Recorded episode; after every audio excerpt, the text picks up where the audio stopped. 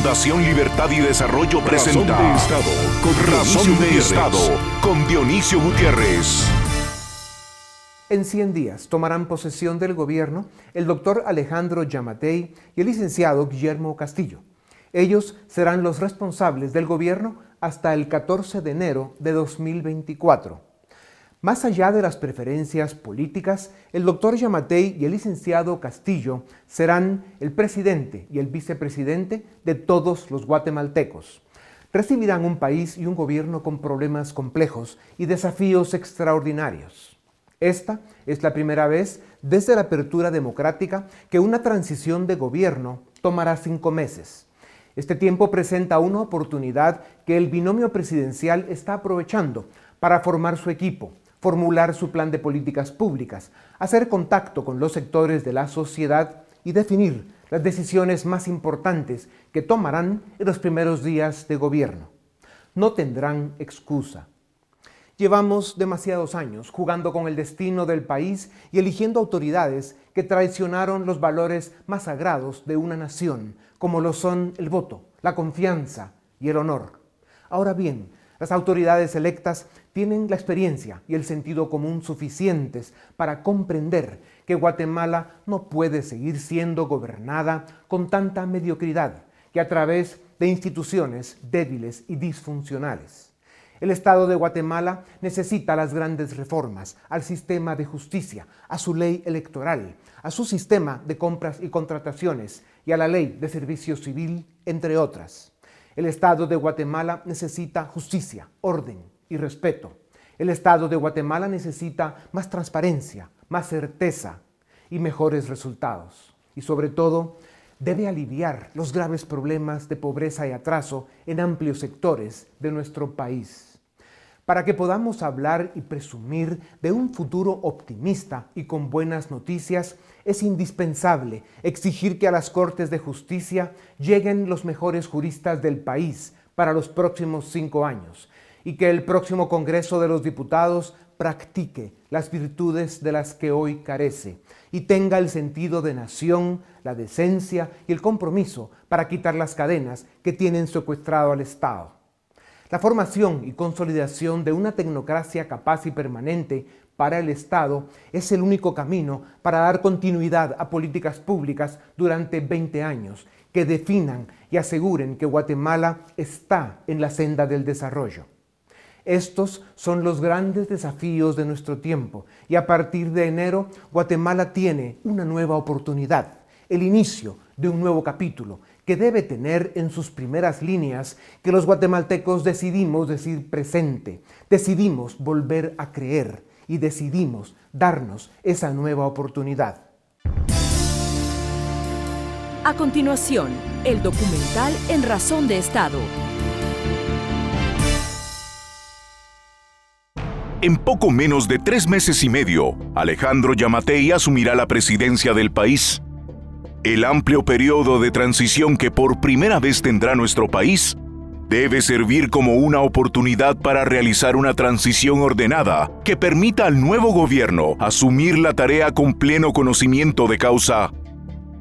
El primer reto que debe enfrentar el presidente electo es la discusión del presupuesto de la nación para 2020. Si bien ya han hecho sus observaciones y han enviado a sus técnicos a las discusiones del Congreso, habrá que ver si el Congreso tiene la madurez suficiente para aprobar un presupuesto consensuado con el gobierno entrante. Lo más importante para una transición es nombrar comisiones de trabajo para que comiencen un proceso de intercambio de información con las distintas carteras del Ejecutivo. Para ello, es preciso que el presidente electo tenga listo a su equipo de trabajo. De momento ya ha dado a conocer a la mayoría de su futuro gabinete de gobierno. Sin embargo, aún debe definir quién será su ministro de gobernación. Esta cartera es fundamental y deberá definir a la persona que ocupará este cargo para que pueda formar parte de la transición a la brevedad. La cartera de gobernación es especialmente importante considerando las numerosas destituciones que se han dado en el último año a varios mandos medios de la Policía Nacional Civil y porque la impunidad y la lucha contra el narcotráfico son temas críticos de país. por otra parte, mientras se da la transición, el presidente Morales ha firmado acuerdos migratorios con Estados Unidos. Es preciso que el presidente electo tome la batuta y proponga una estrategia más dinámica para hacer frente al fenómeno migratorio. Tiene en sus manos la posibilidad de convencer al gobierno americano de que la mejor forma de hacer frente a la migración es impulsando el desarrollo económico y la integración comercial centroamericana. En el ámbito legislativo, Debe coordinar con su minoritaria bancada electa aquellos temas legislativos que son de interés de su gobierno y planificar una estrategia para conseguir el apoyo suficiente para aprobarlas en un hostil clima donde, además de ser minoría, enfrentan al Congreso más fragmentado de nuestra historia democrática. Guatemala se libró de caer en el abismo en estas elecciones y ahora el presidente electo, el doctor Alejandro Yamatei, tendrá la palabra. A continuación, una entrevista exclusiva en Razón de Estado. Bienvenidos a Razón de Estado. Hoy tenemos el gusto de presentarles al licenciado Guillermo Castillo Reyes, vicepresidente electo de la República. Señor vicepresidente electo, bienvenido a Razón de Estado. Dionisio, muchísimas gracias por la invitación de compartir acá contigo, con tu audiencia en qué estamos, los planes del nuevo gobierno y pues trasladarles un saludo del doctor Alejandro Yamatay, presidente electo. Pues muchas gracias, vicepresidente electo. Ustedes tienen una oportunidad histórica que, que empieza con haber tenido la oportunidad de tener una transición eh, más larga que la que han tenido gobiernos anteriores, que de todos modos no hicieron mucho, pero ustedes se están preparando con ganas, están armando un equipo que presenta eh, buenas oportunidades, gente comprometida, y luego eh, están preparando lo que es toda la formulación de política pública y sabemos que están en contacto con los diferentes sectores del país. Cuéntenos un poco cómo va, cómo va esta experiencia de la transición y la preparación para la toma del gobierno. Bueno, en efecto, una oportunidad valiosa que tenemos como nuevo gobierno que no la vamos a desaprovechar. Agradecerle a la población más que el beneficio de la duda, el voto de confianza que nos han dado. Pero un voto de confianza que no es suficiente, no basta con ganar la elección. Lo importante es que nos ayuden a gobernar, porque si bien es cierto, eh, nos tocarán retos muy importantes, pero convencidos que con el apoyo de la población, de los diferentes sectores, lo podremos hacer. Y en efecto, hemos visto este proceso de transición largo, que son prácticamente cinco meses entre la elección y la toma de posesión, como una oportunidad. Una oportunidad para que nuestros funcionarios lleguen el 14 de enero no a improvisar, ni aprender qué es hacer gobierno, sino a tomar las decisiones más importantes que se están demandando. Y ello es eh, en lo que estamos concentrados ahora en el proceso de transición. Claro, esto así como es una oportunidad, también se convierte en una enorme responsabilidad, porque el hecho de que tengan más meses para prepararse, eso hará que la población espere más de ustedes, lo cual es bueno. Pues sí, y, se supone que para eso es que estamos utilizando el periodo. Eh, estamos ya por lanzar el, el, proceso de transición en el que nuestros ministros designados y otros funcionarios se sentarán con los funcionarios actuales de gobierno a iniciar ese proceso de traslado de información, aspectos administrativos, políticos, financieros, es decir, todo lo que actualmente se está realizando para que, reitero, el 14 de enero tomemos decisiones.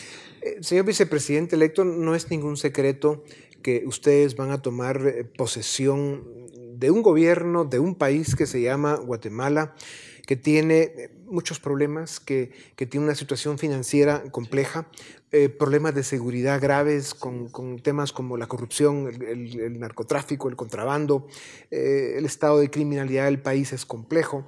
Y esto em, eh, hay que agregarle el tema de que en el Congreso pues, van a tener no solo un Congreso dividido, sino con, con una bancada relativamente minoritaria. ¿Cómo van a lograr articular un esfuerzo desde el Ejecutivo, desde la presidencia y vicepresidencia, con un rompecabezas de país tan complejo. ¿Cuáles son las principales ideas que ustedes están planteando? Bueno, en efecto, no va a ser fácil, eso lo tenemos muy claro, pero eh, muy complacidos de que ya tenemos definidos prácticamente 11 de los 14 ministros que habrán de tomar posesión el 14 de enero. Y pues comentarles que hemos estado sosteniendo ya reuniones con varios diputados de otras bancadas a efecto de que nos ayuden en ese proceso de gobernabilidad. Y hemos encontrado una muy buena receptividad a efecto de que podamos empujar esa agenda legislativa que es muy importante para nosotros. De hecho, estamos ahora concentrados en el tema del presupuesto. Eh, se está planteando la posibilidad de que sean 92 millardos para el próximo año y eh, ya algunos de los temas que nos interesan y que van empatados con el plan de innovación y desarrollo que se presentó en campaña pueda ser funcional el próximo año. En consecuencia, tenemos expectativas. Son más o menos 110 diputados nuevos, eh, Dionisio, que creemos es una buena oportunidad. Gente nueva, con ideas, pensando en el país, que es lo que esperamos eh, nos puedan apoyar. Muy brevemente, la economía ha sufrido un debilitamiento en los últimos tiempos. La situación no es fácil. Ese presupuesto de 92 millardos de que se habla, ya de entrada entra con un déficit, con una falta, digamos, de llenar su necesidad casi de un 30% no nos metamos en ese problema en este momento, pero ¿cómo piensan financiar ese presupuesto con un déficit tan grande? Definitivamente eh, imponer nuevos impuestos no es la solución. No es, no es lo, en lo que estamos pensando. Si de eso hablaremos, tendrá que ser más adelante cuando se estén dando resultados. Lo primero es hacer, eh, Dionisio, un gobierno eficiente, que de verdad los recursos actuales puedan alcanzar transparentar y que lejos de que el dinero se vaya a la bolsa de los funcionarios, pues que se vaya a las obras, priorizarlos para que el gasto pueda tener un destino eh, positivo. Uno, ampliar la base tributaria. Tenemos que fortalecer la SAT. La SAT tiene que trabajar eh, incansablemente para que nos ayuden a que más personas eh, apoyen con este pacto social del país. Todos queremos buenas carreteras, salud, educación, seguridad, pero no queremos pagar. Entonces esa, esa, ampliación de la base tributaria es muy importante. Y luego, lo dijimos mucho en, en campaña, la lucha contra el contrabando está afectando demasiado al país en sus finanzas, en la competencia desleal, en temas de salud, eh, los aspectos de contrabando y creemos que en esa línea vamos a tener resultados positivos. ¿Están teniendo algún condicionamiento eh, por parte del gobierno para que ellos tomen decisiones que luego les afectarán a ustedes de alguna manera? No, en realidad no. Hemos estado teniendo una muy buena comunicación con el gobierno actual. De hecho, reitero, el lanzamiento de esta transición servirá para que podamos coordinar las acciones del traslado de capacidades de información y otros aspectos, pero no, nosotros ah, igualmente creemos que no, es, no nos corresponde venir a tomar decisiones. Eh, el gobierno actual lo será hasta el 14 de enero Vamos a ser respetuosos porque no vamos a tomar acciones que tampoco estamos dispuestos a permitir dentro de cuatro años. Así que que el gobierno continúe, nuestras recomendaciones sí llegarán, o sea, creo que eso sí es válido, que hagamos ver eh, algunos de los aspectos que nos interesan, pero no involucrarnos en la gobernabilidad, sino hasta el 14 Sí, había un tema puntual como la negociación con el gobierno de Estados Unidos sobre tercer país seguro relacionado al tema migratorio, que un gobierno saliente pues estaba haciendo acuerdos que les iba a dejar a ustedes las consecuencias. Más, que, más que al gobierno, que viene, Dionisio, es al país, es un problema que se tiene de país. Sin embargo, esa falta de información que se tenía ya empezó a, generar y a evolucionar una mejor apertura. En consecuencia, eh, se nos ha ofrecido que todas las negociaciones y las reuniones que vengan en el futuro van a contar con el acompañamiento del nuevo gobierno. Al final, lo que hay que comprender que el problema de Guatemala no es de acuerdos de ese tipo. El problema de Guatemala es un problema real de falta de crecimiento económico, de falta de oportunidades, de pobreza, de atraso social, que son al final los grandes desafíos que tenemos todos como nación. Eh, señor vicepresidente, la formulación de políticas públicas que ustedes están teniendo pues, algún margen de tiempo bueno para poder hacerlo, eh, se están apoyando con técnicos de diferentes tanques de pensamiento y con expertos para poder, digamos, enfocarse bien en soluciones puntuales que hayan sido estudiadas de muchas maneras y en muchos países con buenos resultados para los campos de salud, educación, seguridad, infraestructura, política fiscal, eh, eh, política de comercio exterior, etcétera. Bueno, lo primero es, y que para nosotros es muy importante, es que nuestro Plan Nacional de Innovación y Desarrollo es un buen plan. Está bien estructurado, fueron más de 300 entre profesionales y técnicos los que nos ayudaron a diseñarlo. Pero más que eso, eh, nos ha complacido sobremanera la respuesta que hemos tenido de todos estos tanques de pensamiento, organizaciones civiles, eh, grupos eh, indígenas y de otras personas del sector privado también que se nos han acercado a decirnos, miren, ¿qué quieren que hagamos? ¿De qué forma los podemos apoyar? Y de esa manera hemos estado estructurando ya nuestras políticas, porque tu preocupación es muy, es muy clara.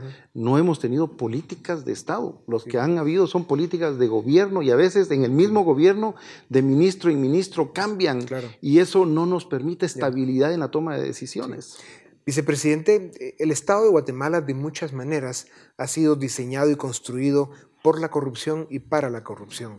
Eh, Guatemala necesita reformas muy importantes. La primera es la reforma pendiente al sistema de justicia, eh, la reforma a la ley de servicio civil, otra vez tocar la ley electoral de partidos políticos, que ustedes mismos fueron víctimas de todas las trampas y mañas que especialmente la UNE le puso a la última reforma a la ley electoral de partidos políticos, la ley de compras y contrataciones, eh, como las principales. Si esas reformas no se hacen, hay suficiente análisis, eh, suficientes expertos afirmando que sin estas reformas, no importa qué tan buenos puedan ustedes ser como gobernantes, van a encontrarse con una serie de obstáculos y, complicaciones con todas estas fuerzas del mal que tienen a Guatemala tan atrapada, eh, van a encontrarse ahí básicamente con, un congelador. Nosotros esperamos que esa agenda legislativa que, que, la mencionas con mucha claridad en todas estas propuestas de ley pueda avanzar.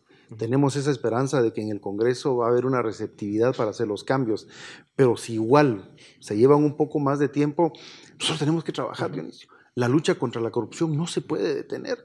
Tenemos que seguir impulsando un Estado transparente, con probidad, y por eso eh, los acercamientos que también nos complace mucho hemos tenido ya con la Contraloría de Cuentas. La Contraloría de Cuentas tiene que hacer su función de apoyar esa, esa fiscalización de los presupuestos, pero les hemos pedido que sea un acompañamiento preventivo, que no se llegue hasta final de año cuando de pronto se han cometido errores, tal vez no por mala voluntad o no por el interés de corromperse, sino porque por algún error en la, atención de, las normativas. Y eso nos va a ayudar no solo a que el Estado no se detenga, sino que a las obras, las compras, las contrataciones sean de calidad, que el presupuesto eh, sea eh, efectivo, que alcance el dinero, pero la lucha tiene que hacerse. Este es un gran país y no podemos detenernos porque de alguna normativa en particular no avanza.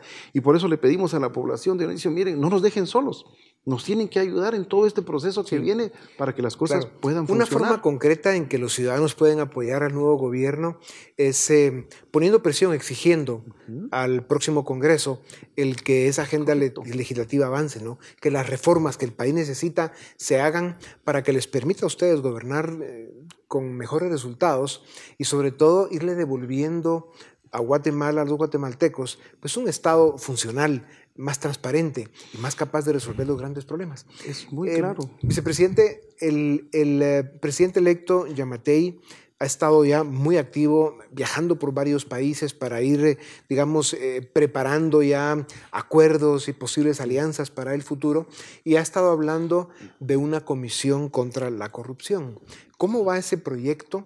¿Cuáles son los detalles que la hacen distinta de la comisión que acaba de dejar el país, que en paz descanse, y que de alguna manera pueda ser efectiva sin cometer los errores que se han cometido en el pasado. Bueno, ante la ausencia de una comisión como la que terminó ya prácticamente en el mes de septiembre las actividades, pues nosotros en campaña eh, hicimos el planteamiento de crear una comisión presidencial que trabaje fuertemente contra el tema de la corrupción.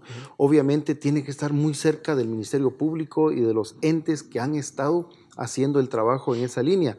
La idea del doctor Yamatei es que pues, este Consejo de Estado que se tendrá que formar pueda elegir a las personas que se harán cargo de este proceso, en el que lo hemos dicho con mucha claridad, nos, somos nosotros los primeros que nos vamos a someter a esa fiscalización de esta comisión para devolver la credibilidad en las instituciones de gobierno y que de verdad pues se vea que en efecto hay una lucha a favor de la transparencia. No podemos continuar con los procesos de corrupción. Ahora, no basta solo con que más personas vayan a la cárcel, que es importante, sino luchar desde las estructuras mismas que han generado este proceso, porque yo pregunto, ¿cuánta gente está ahora guardando prisión? ¿Terminó la corrupción? No ha terminado. Seguimos teniendo las mismas denuncias de muchas personas que nos dicen, miren, pongan atención en tal entidad, en tal unidad, en tal ministerio, en donde la corrupción continúa y es parte del proceso en el que nos tenemos que involucrar fuertemente. Sí. Sin duda alguna, el desafío solo en el campo de la corrupción es extraordinario. Por eso es importante el tema de las reformas, en especial la reforma al sistema de justicia, y que tiene que ver en algún momento dado con el momento que estamos viviendo actualmente. Las comisiones de postulación están eh, pasando por el proceso de filtrar a todos los posibles candidatos para que sean los tripulantes de las Cortes de Justicia en los próximos cinco años. Dependiendo de lo que suceda en esas comisiones de postulación y a quienes elija finalmente el Congreso para que sean las autoridades de justicia los próximos cinco años, ¿usted estaría de acuerdo en esta afirmación que de eso va a depender el éxito o el fracaso de su gobierno? Mire, lo hemos dicho muchas veces, uno de los pilares fundamentales de la democracia es la justicia. Y sin justicia no hay paz. Y es el trabajo que esperamos realmente de las comisiones de postulación, que hagan una verdadera selección de las personas más probas, de las más honorables y de las que tengan los más altos méritos para llegar a las Cortes Suprema y de apelaciones. Y yo sí comparto mucho que el éxito de buscar buenos magistrados nos permitirá a nosotros también tener éxito en nuestra gestión. Lo hemos eh, ofrecido, vamos a apoyar mucho a, a, la Corte Suprema de Justicia y al Ministerio Público en la dotación de los recursos que requieren para que ellos también hagan su trabajo. Es necesario. Y en el 2021 eh, ustedes acompañarán desde el Ejecutivo el cambio en la Corte de Constitucionalidad, que será otro momento importantísimo para la vida institucional de Guatemala. La elección de los cinco magistrados de la Corte de Constitucionalidad, que depende de, de cinco cuerpos que proponen, es muy importante. Y nosotros pues haremos nuestro esfuerzo de que nuestro representante sea la persona que reúna de verdad las mejores calidades, comprometido con la Constitución del sí. país. Es muy importante. Sí. Vicepresidente electo, eh, ustedes están conscientes de la oportunidad histórica que hablábamos al principio y también de que Guatemala no soportaría otro fracaso. Eh, y, para eh, hablar sobre este tema, ¿cómo están pensando ustedes presentarse ante el pueblo que los eligió, ante todos los ciudadanos de este país, eh, para decir, este es el país que estamos encontrando el 14 a las 14 de enero de 2020. Va a haber un diagnóstico, va a haber una auditoría, va a haber una presentación donde ustedes digan, esta es la foto del país que estamos recibiendo y empezar a decir cómo lo van a entregar es parte de lo que nuestros equipos de trabajo están realizando ya. Uh -huh. Esa radiografía de cómo vamos a encontrar el país, en pedacitos en muchas de las áreas, eh, Dionisio, pero obviamente nos tocará que reconstruirlo. Y lo hemos dicho muchas veces, son apenas cuatro años, es muy poco tiempo uh -huh. para todo lo que queremos hacer y en consecuencia no podemos desperdiciar esos pocos cuatro años tomando decisiones equivocadas erradas o no tomando las decisiones que son necesarias para resolver grandes problemas. Así que haremos esa eh, información, plantearemos de qué forma es que el gobierno está y a continuar trabajando. Ahora bien, en lo que sí estamos claros es que a partir del 14 de enero asumiremos responsabilidades que tenemos que resolver y pues no estarle echando la culpa como ocurre a los gobiernos anteriores, porque al final pues venimos a, a asumir el reto sí. y lo haremos con, sí. con, la valentía, con el coraje y con la mejor decisión para apoyar. Señor vicepresidente, usted dijo en cuatro años no se logra hacer el cambio que el país necesita y es totalmente cierto. O sea, nos va a tomar probablemente una generación eh, eh, al menos tocar las puertas del desarrollo. Sin embargo, si hay ciertos proyectos o ciertas decisiones eh, audaces, casi temerarias, que se podrían tomar con, el liderazgo que ustedes pueden ejercer porque tienen la capacidad y además han demostrado que tienen el compromiso. Pero le pongo un ejemplo. Eh, hay discusión en varias mesas, en tanques de pensamiento, sobre todo fuera de Guatemala, eh, en Washington y en algunos países en Europa, sobre la posibilidad de que Centroamérica vuelva a discutir seriamente la construcción de una comunidad económica regional, de Guatemala a Panamá. Eh, lo he discutido con algunas autoridades del gobierno americano y con, y con expertos de que si hubiera un apoyo de un país como Estados Unidos o de la comunidad europea y que mm, hubiera el compromiso de los gobiernos de Centroamérica, digamos, condicionados por el apoyo, pero condicionados en el buen sentido. La condición sería, únanse, conviértanse en una región económica para tener eh, una masa crítica más grande, más posibilidades de inversión, eh, un mercado de 45 millones de seres humanos en medio millón de kilómetros cuadrados. ¿Usted podría imaginar ese proyecto en su agenda de cuatro años de gobierno? Lo soñamos y quisiéramos que eso sea una realidad. Yo recuerdo con mucho agrado cuando alguien dijo, quiero nacer guatemalteco y morir centroamericano.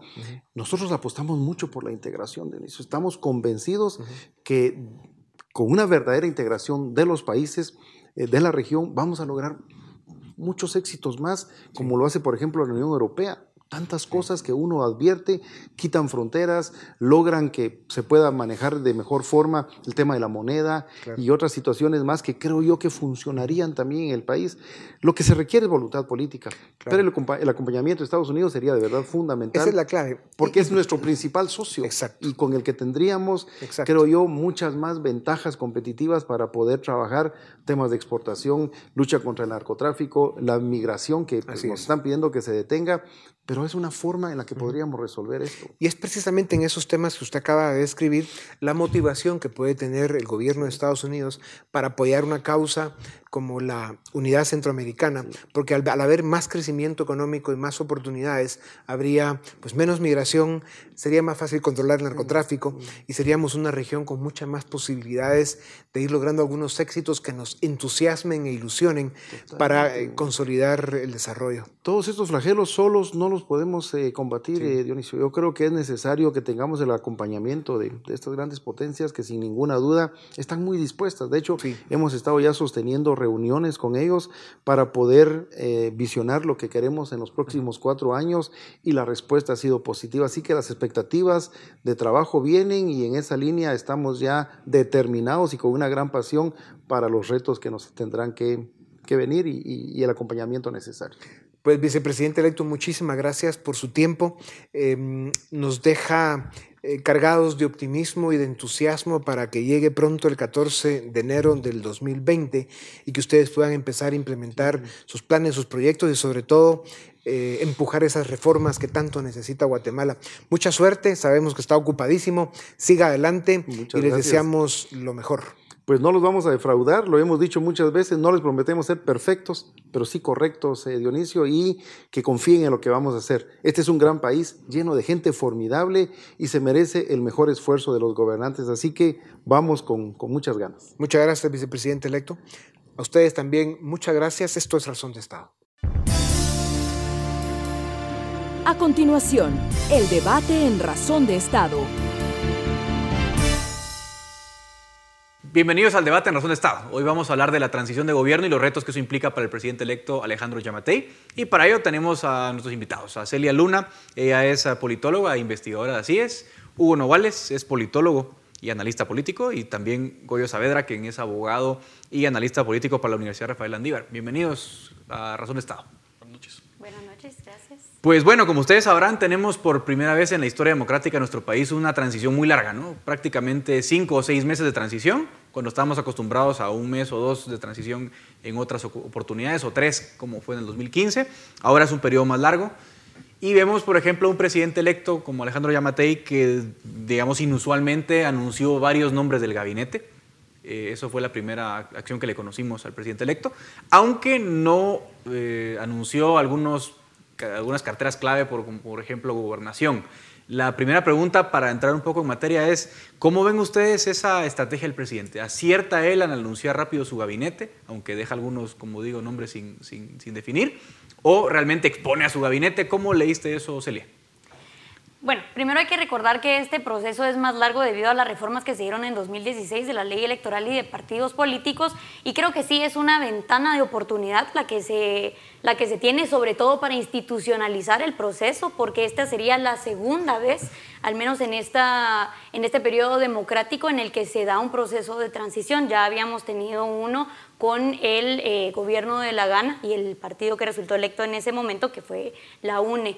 Eh, y bueno, digamos que se puede ver de dos maneras, porque como decimos aquí en Guatemala, se podría pensar que está quemando cartuchos, pero al día de hoy creo que ya se esperaría que se hubieran hecho esos señalamientos a las personas que él ya indicó van a estar dentro de su gabinete y que ya han participado incluso en estas reuniones de transición. Entonces, vemos por un lado que fue positivo, estas personas ya están en este proceso, ya están teniendo la información que es tan necesaria para eh, pues no entrar al gobierno a ciegas.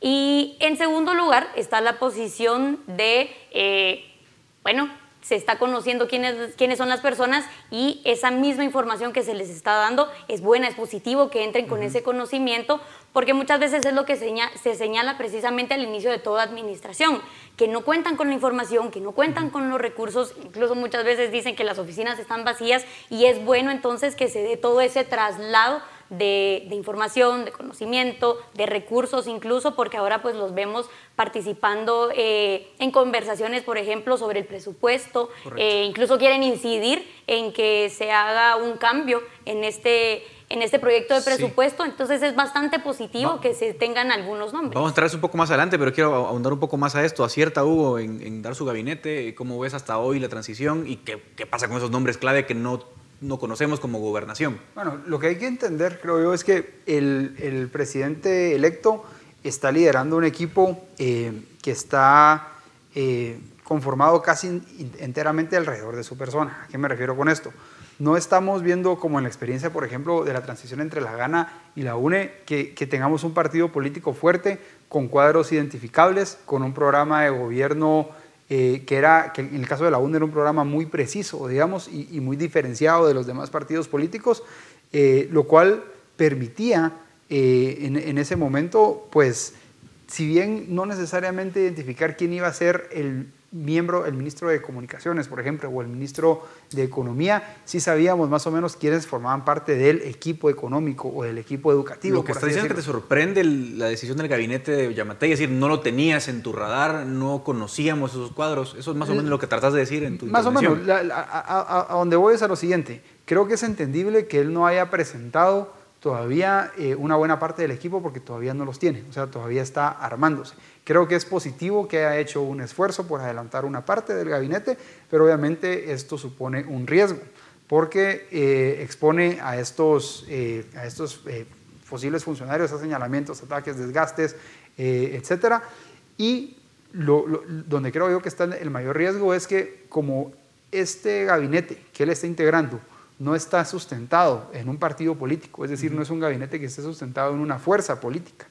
Em, es posible que a lo largo del tiempo y conforme vaya identificando con más claridad la correlación de fuerzas que incide en la conformación de un gabinete o la correlación de fuerzas que va a necesitar para asegurar la gobernabilidad durante sus cuatro años de gobierno, este gabinete sufra modificaciones. O sea, es posible que algunos de estos ministros que él ya designó no vayan a ser los designados finalmente en, eh, a inicios de 2014. ¿Cómo has leído generalmente ese gabinete, Goyo, que presenta el presidente Yamatei, el presidente electo Yamatei?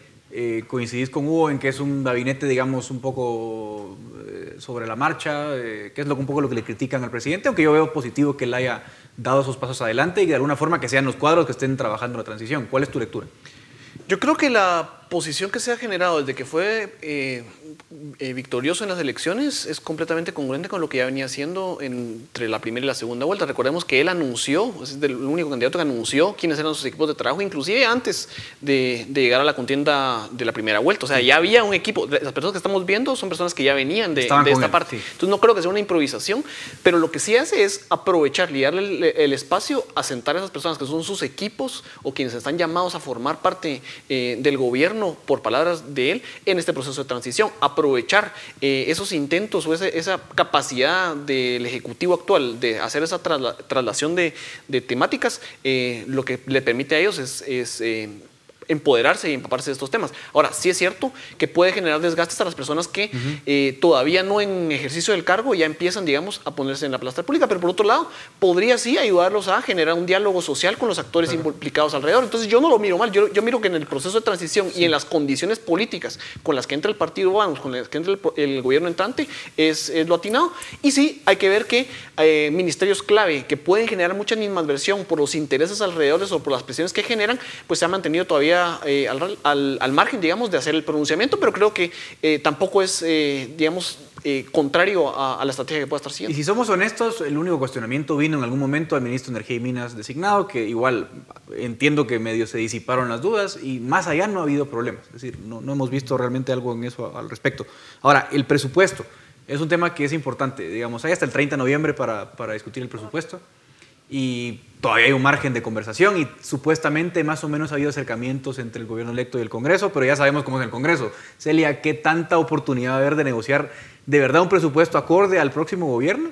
Eh, ¿Qué escenarios ves de aquí a dos meses con, con, el gobierno entrante? Eh, porque los incentivos del Congreso van cambiando, 102 diputados no se reeligen. Entonces, ¿cómo van a comportarse los diputados eh, frente a las peticiones del nuevo gobierno? Sí, digamos que la cuestión aquí o la idea del gobierno, la administración electa, es que el presupuesto vaya acorde a los ingresos que se tienen previstos para el próximo año. que el monto que dieron ahora es bastante alto, ¿no? En los 90 mil millones. 90 mil y pico, creo, si no estoy mal, 90 mil eh, millones de quetzales, 91 mil millones de quetzales más, eh, más, o menos, creo yo que es lo que se tiene estipulado en el eh, proyecto de presupuesto. Pero las estimaciones de ingresos que se tienen son de 65 mil millones de quetzales más o menos y a eso es a lo que se quiere pues poner más acorde, digamos. Ahora bien, eh, es importante que se tome en cuenta precisamente el trabajo que se hace dentro del Congreso y sobre todo cuál va a ser el papel, podríamos empezar a ver cuál va a ser el papel de la oposición, de los partidos que ya son oposición, que están en el Congreso y qué tan abiertos van a estar a eh, hacer estos cambios en el presupuesto, que también sería de, eh, pues, evaluar qué tan positivo es que se baje, eh, tomando en cuenta la ejecución de los ministerios, las secretarías y el resto de, de instituciones gubernamentales que se quedarían sin, esto, sin este presupuesto. Habría que ver, digamos, más allá de esa idea de que sea acorde a los ingresos, cuál va a ser la estrategia eh, pensando que se están quedando ellos mismos sin ese presupuesto para ejecutar. Ahora bien, en el, el, Congreso lo que vale son los votos, Hugo. Entonces, el, de alguna forma se puede poder reuniones muy, muy bonitas con la Comisión de Finanzas y yo quiero tal y tal cosa, pero al final van a ser los votos. Y también hay incentivos de parte de los diputados actuales por ciertas partidas presupuestarias. Ya sabemos todos cómo funciona el listado geográfico de horas, etc. Eh, en términos de números, ¿qué, ¿qué, debería hacer el gobierno de Yamatei si quiere negociar un presupuesto favorable? ¿Debería buscar alguna alianza informal con, con alguna bancada? ¿Debería ir a buscar a los, más o menos la alianza oficialista, que es la que de alguna forma aprueba las pocas leyes que se han aprobado? Es decir, ¿quién puede ser su aliado adentro? Bueno, lo que hay que eh, reconocer en este caso es, primero, que si bien el presidente Morales entró con un bloque muy pequeño, la coalición eh, oficialista ha sostenido una relación muy fluida con el Ejecutivo. Y de hecho la aprobación del presupuesto a lo largo de los últimos, de los últimos cuatro años es, es evidencia de ello. Y del otro lado, en el caso de, de la relación entre el presidente electo y eh, el presidente actual, lo que vemos es que pertenecen, por así decirlo, a facciones políticas eh, similares, por así Ajá. decirlo. O sea, no, digamos, en este sistema de partidos políticos a veces es, es difícil identificar esas, esas, esas, esas, relaciones porque son tan fluidas, pero lo cierto es que eh, la, en parte la razón por la que el presidente electo y el presidente actual están teniendo esa, esa relación tan, tan directa, digamos, es porque en cuanto a los temas fundamentales, pareciera no haber desacuerdo más que en algunas formas. Uh -huh. Entonces, yo lo que veo es que la estrategia del presidente electo debiera ser primero mantener el canal abierto con, con, la administración actual y por el otro lado aprovechar precisamente esa, esa coalición de partidos políticos que ha servido de base de apoyo al presidente Morales y que ha votado junto a él, por así decirlo, en asuntos, en asuntos clave, porque ahí es donde está la mayor oportunidad de, de colaboración.